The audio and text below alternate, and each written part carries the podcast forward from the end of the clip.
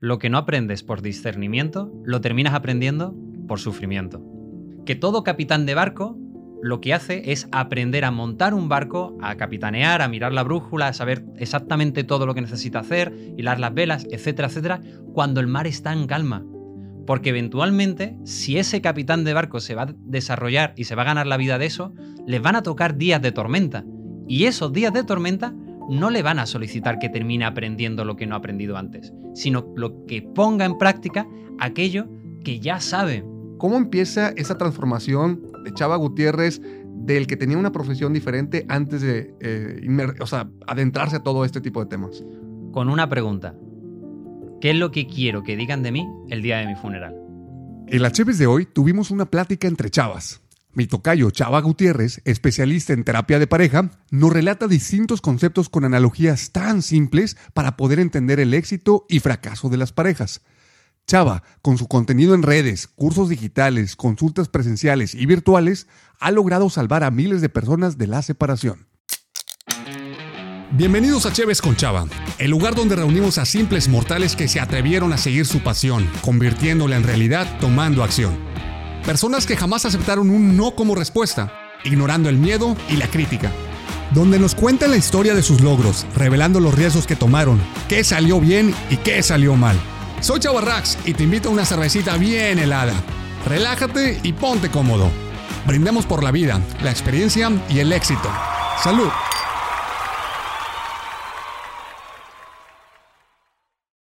Bienvenidos a Chévez con Chava en un episodio más y tengo ahora a un tocayo. Pocas veces conozco a alguien más que también se llame Salvador, que le digan Chava y este cuate la está rompiendo en cuestión de lo que es los temas de pareja. Lo acabo de conocer aquí en el estudio gracias a mi buen amigo Jorge Serratos que lo trae como invitado, pero antes de comenzar a grabar, pues aquí me robé unos minutitos el lujo de tener aquí el estudio y buenos invitados. Así que Chava Gutiérrez con nosotros. Bienvenido. Muchísimas gracias, Chava. La verdad es que estoy encantado y encima además tener un tocayo por aquí para hablar de un tema tan trascendental como son las relaciones, pues bueno, eh, no es que sea un placer, sino es una delicia. Oye, yo creo que yo, yo creo mucho en las coincidencias y por algo estamos aquí sentados, por algo nos llamamos igual.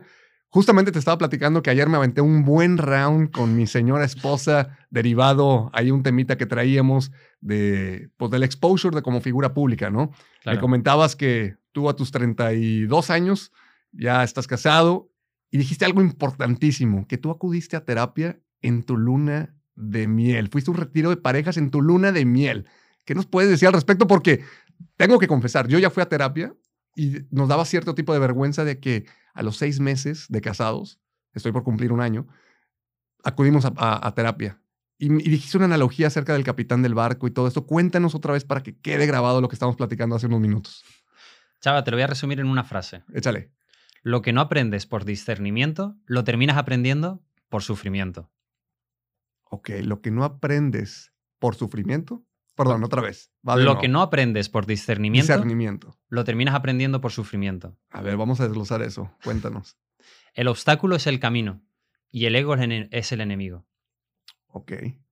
Te lo voy a desarrollar un poquito más. El contexto que estábamos hablando antes es que todo capitán de barco lo que hace es aprender a montar un barco, a capitanear, a mirar la brújula, a saber exactamente todo lo que necesita hacer, hilar las velas, etcétera, etcétera, cuando el mar está en calma. Porque eventualmente, si ese capitán de barco se va a desarrollar y se va a ganar la vida de eso, les van a tocar días de tormenta. Y esos días de tormenta no le van a solicitar que termine aprendiendo lo que no ha aprendido antes, sino lo que ponga en práctica aquello que ya sabe. Entonces, lo que sucede es que si el 50% de los matrimonios fracasan, el 100% de ellos en algún momento tiene una crisis. Entonces tú tienes dos posibilidades. Una, esperar a que venga la crisis y entonces tratar de resolverlo y aprender lo que no has aprendido antes, lo cual es infinitamente más complicado porque estás en proceso de tormenta. O dos, aprender cuando el tiempo está en calma. Entonces, ¿por qué esperar a que venga un mal momento? ¿Por qué no hacerlo antes? Oye, cuéntanos, ¿cómo, cómo te, o sea, te metiste tanto en esos temas de, relación de pareja? Porque has dicho algo bien importante en el que te empezaste a documentar, te empezaste a clavar, que esto empezó como un hobby y ahora ya es parte de tu profesión, parte de tus ingresos, parte de tu día a día.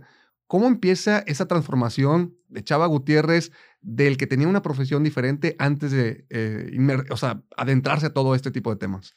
Con una pregunta. ¿Qué es lo que quiero que digan de mí el día de mi funeral? ¿Y qué es lo que quieres que digan? ¡Mira! ¡Se mueve! no, hablando en serio, lo que quiero que digan de mí, que he sido un hombre de familia, un buen esposo, que he sido un buen padre, un buen amigo, una persona que ha tratado de ayudar siempre en todo momento a los demás. Eso es lo que quiero. No es el coche que tenía, no es la casa que tenía.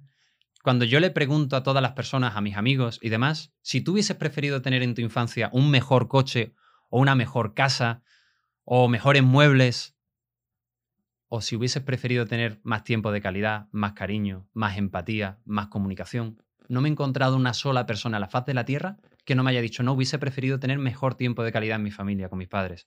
Hubiese querido sentirme más querido o amado. Hubiese querido que hubiese más comprensión, más comunicación asertiva, más juego. Todos anhelamos lo mismo. Pero vivimos con la falsa creencia que nos vende la sociedad de que quien más tiene es más ganador, es más exitoso, le va mejor. Y no, que no nos equivoquen, que no nos vendan una falsa mentira, porque eso es un mito. La persona que es más es la que se siente más feliz. La calidad de tu vida depende de la calidad de tus pensamientos. Y cuando yo me di cuenta de eso, dejé de perseguir la consecución de objetos materiales únicamente por ego. Lo que hablábamos antes es que yo no admiro a los millonarios per se, yo admiro a los millonarios místicos. ¿Cuáles son los millonarios místicos de estos que nos hablas? Porque este concepto nunca lo había escuchado hasta que tú lo mencionaste. ¿Qué es un millonario místico? Mira, una de las cosas que pasa socialmente es que todos y cada uno de nosotros hemos terminado traumados y hemos pasado por la universidad. Porque aparte de que no nos han enseñado gran cosa a nivel de practicidad social, eh, los exámenes tipo test nos han atrociado el cerebro. Nos han hecho pensar de que existe una respuesta correcta y todas las demás son incorrectas. Y yo no estoy peleado con la abundancia material. La abundancia material está genial porque te da libertad, capacidad de decisión, conocer personas apasionantes, tener experiencias únicas en la vida. Pero no nos equivoquemos. No somos seres terrenales teniendo una experiencia espiritual. Somos seres espirituales teniendo una experiencia terrenal. Importa para mí, en mi opinión, mucho más lo de dentro que lo de afuera. Lo de afuera es una manera en la que nosotros transitamos esa experiencia. Nosotros no somos ni más ni menos que nadie. No estamos ni por encima ni por detrás. No somos ni mejores ni peores. Simplemente es nuestra experiencia y cómo la procesamos. Y eso depende de lo que tengas aquí adentro. No se trata de lo que te pasa, sino de lo que haces con lo que te pasa. Por eso es tan importante cultivarse. Y un millonario místico es una persona que tiene materialmente, pero que lo de dentro lo cultiva todos los días. Medita, hace ejercicio, tiene relaciones conscientes, constantemente está impulsando para ser mejor persona. Todo tiene una intencionalidad y no necesita ser ni más ni menos que nadie, porque lo que hace es tener una vida con propósito. Eso, eso es lo que realmente yo admiro en una persona, en un ser humano. Oye, Chava, y de todo esto, de lo que tú estás englobando en lo que es terapia pareja, de todos los temas de relaciones y demás, ¿Cuál crees que sea ahorita la principal causa de los conflictos de las parejas y los matrimonios nuevos de las nuevas generaciones, la generación millennial, la generación, los centennials, que están enfrentando conflictos? Porque yo recuerdo que en, la época de mis padres, pues decían, oye, lo que se atrofia, se arregla, no se cambia. Pero ahorita todo lo queremos cambiar. ¿Cuáles son los principales conflictos con toda esta era digital, con toda esta era de las redes, con todos estos tipos de, medios de comunicación eh, innovadores? ¿Cómo le afecta las relaciones de la, pareja en el día de hoy? Mira, yo, tengo una discrepancia con lo que tú me has comentado. A ver. Eh, yo hace no tantos años, yo lo decía, yo quiero tener una relación como la que tenían mis abuelos. Yo quiero tener una relación para toda la vida. Nadie, absolutamente nadie, o, o, es muy raro que eso suceda, se casa pensando que no, yo me voy a divorciar dentro de seis años. O no, yo me voy a divorciar dentro de diez. Nadie piensa en casarse para luego divorciarse. Si no, yo pienso que la mayoría de la gente no se casa. Por eso, por ejemplo, los segundos matrimonios no llegan a darse, porque dicen, ya lo he pasado, no quiero volver a vivirlo de nuevo. Y es que nuestros abuelos, que sí son unos chingones, vivieron en otra época. Mi abuela, que no es el caso, pero hipotéticamente podría haber vivido violencia de género, podría haber sido víctima de, ciertas infidelidades, podría haber tenido faltas de respeto constante, podría haber sido una persona depresiva o incluso que constantemente estuviese expuesta a multitud de circunstancias que no eran en nada favorables. Y si hubiese divorciado, ni siquiera estaba permitido legalmente, ¿cómo iba a hacerlo? Entonces, a nuestros ancestros les, impulsaron a aguantar cualquier circunstancia o situación por el simple hecho de estar casados. Gracias a Dios, hoy en día no tenemos ese impedimento. Cada persona puede ser feliz, porque A ver, no me malinterpretes, yo soy pro familia, pero si tú vas a estar casado para ser un amargado, un infeliz y un depresivo, por favor, hazte un favor a ti y a la sociedad y divórciate y vete de una vez ya. El problema es que no, no, nos han enseñado a cómo estar en una relación que sea beneficiosa para ambas partes. Ahí es donde está la clave, porque antes esa capacidad no la desarrollaron y ahora no tenemos la resiliencia que tenían nuestros antepasados, nuestros padres, nuestros abuelos, pero tampoco tenemos la inteligencia emocional tan necesaria para hacer que el matrimonio sea una bonita travesía. Mira, quédate con este dato. A la edad de los 5 años, una persona en promedio ha escuchado la palabra no 10.000 veces. De tal manera que está tan condicionado a buscar el afecto y el aprecio ajeno que lo que aprendemos es a rechazar nuestra propia identidad de vida con tal de ganarnos el amor de terceras personas. Y luego nos metemos en el matrimonio y lo que hacemos es darnos cuenta de que esa identidad que andamos buscando no nos funciona. Y las personas se casan para luego divorciarse de sí mismas. Ese es el auténtico reto. Ahorita que dices esto de divorciarse de sí mismas, mencionaste antes de grabar que mucha gente se casa y todavía está jugando un papel de soltero o de soltera y que no están haciendo equipo, o sea, no están cambiando el chip, la mentalidad o el rol que están tomando dentro de una relación y quieren continuar con su vida pasada y no quieren dar ese paso adelante para la nueva vida que están construyendo. Así es. ¿Por qué sucede eso? ¿Qué, ¿Qué, consecuencias puede tener tener este rol de soltero todavía ya estando casado? Mira, una de las cosas que pasa es, no, no, la gente se casa y sigue manteniendo mentalidad de solteros. O sea, por muchas circunstancias y muchas situaciones. Porque no nos enseñan, porque no se habla abiertamente de eso. Y porque está muy pitificado, muy etiquetado todo el tema que tiene que ver con la terapia, con la salud mental, psicológica, pensando que tienes que tener un problema real para ir a una persona que, está facultado precisamente para realizar ese acompañamiento y esa transición en tu vida. Y en realidad es todo lo contrario. Mira, el... yo soy mi propio ministro de educación y yo al ámbito donde yo le dedico más dinero es a mi propia formación, porque en función de lo que yo tengo dentro es cómo yo me voy a comportar afuera. En función de todo eso voy a tener más capacidad analítica, no solamente del exterior, sino del interior. Las personas reaccionan, pero no responden. No sé si sabes cuál es la diferencia.